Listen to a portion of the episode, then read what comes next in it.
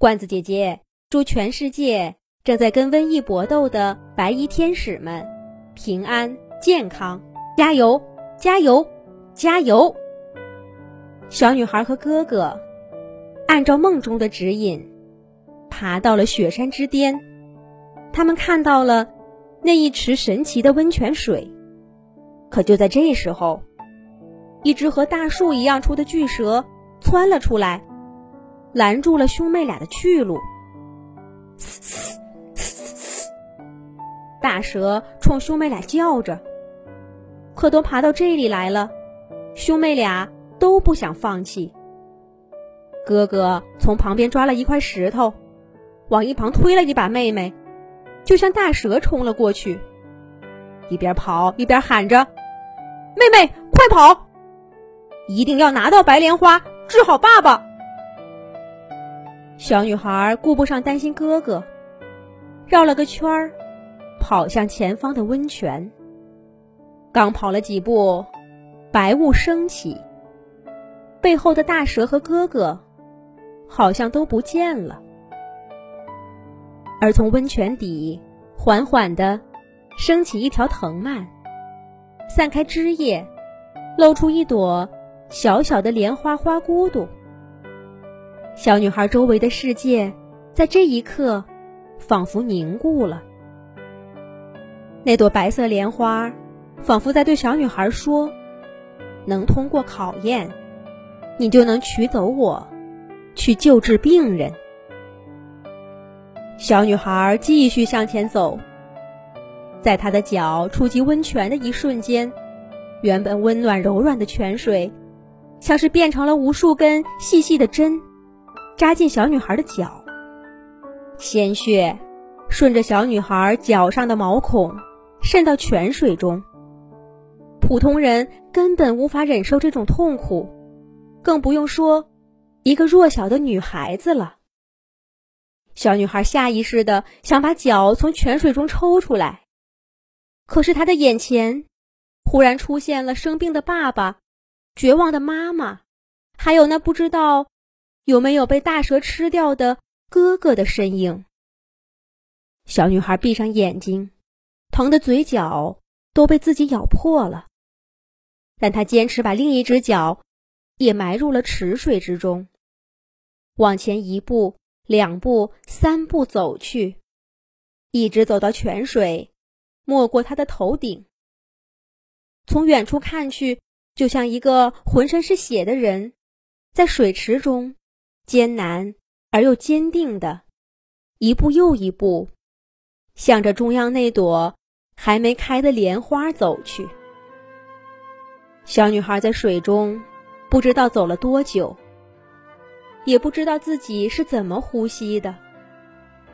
就在她流出的鲜血把整个人包住了，她觉得自己再也坚持不住，想要昏昏睡去的时候，小女孩的手。仿佛碰到了什么。从远处看，在小女孩那沾满自己鲜血的手指碰到花骨朵的那一刻，白色的花骨朵忽然盛开，变成了一朵巨大的白色莲花，并放出万丈光芒。浑身是血的小姑娘不见了，她双手捧着这朵白色莲花。衣裙也恢复了白色的样子，一尘不染，就像一位仙女。刚刚发出的金光，把吞了哥哥一半身体的大蛇刺得生疼，嗷呜一声，吐出了小女孩的哥哥，逃走了。小女孩走到哥哥身边，拿着白莲花在哥哥身上一挥，哥哥被蛇咬的伤口。和一路的疲惫都消失不见了。兄妹俩相视一笑，都知道爸爸有救了。这时候，他们忽然发现雪兔、白狐狸、白鹤，很多受伤的小动物，也出现在了捧着白色莲花的小女孩身旁。小女孩再挥一下莲花，小动物们身上的伤也都好了。他们或者用两个爪爪搭在一起作揖，或者冲小女孩弯腰点头，表示感谢。回家的路上，捧着白色莲花的小女孩一路看病救人。原本要远离瘟疫逃难的人，都听说了这么一个拿着白色莲花的小仙女可以看病救人。那些得病的人都赶来看病，没有得病的人。也跟着小仙女回家，他们的队伍越来越壮大。这一天，他们终于走到了小女孩长大的小镇。小女孩推开自己的家门，还好，在妈妈的照顾下，爸爸虽然身体虚弱到极点，但至少他还活着。而妈妈虽然也感染了瘟疫，却很幸运的。还没有那么重。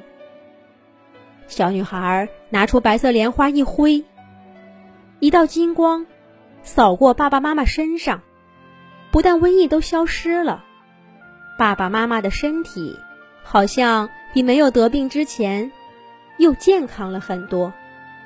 治好爸爸妈妈的病，白色莲花又从小女孩手中飞到小镇的上空。万道金光从莲花中射出，让小镇死了很多人的恐怖瘟疫，全部都被消灭掉了。那些一直跟在小女孩身后的大队人马，都激动的呐喊起来：“治病救人的莲花小仙女，治病救人的莲花小仙女。”而那很久以后，穿着白色麻衣看病救人的。莲花小仙女的传说，一直在这个地方流传着。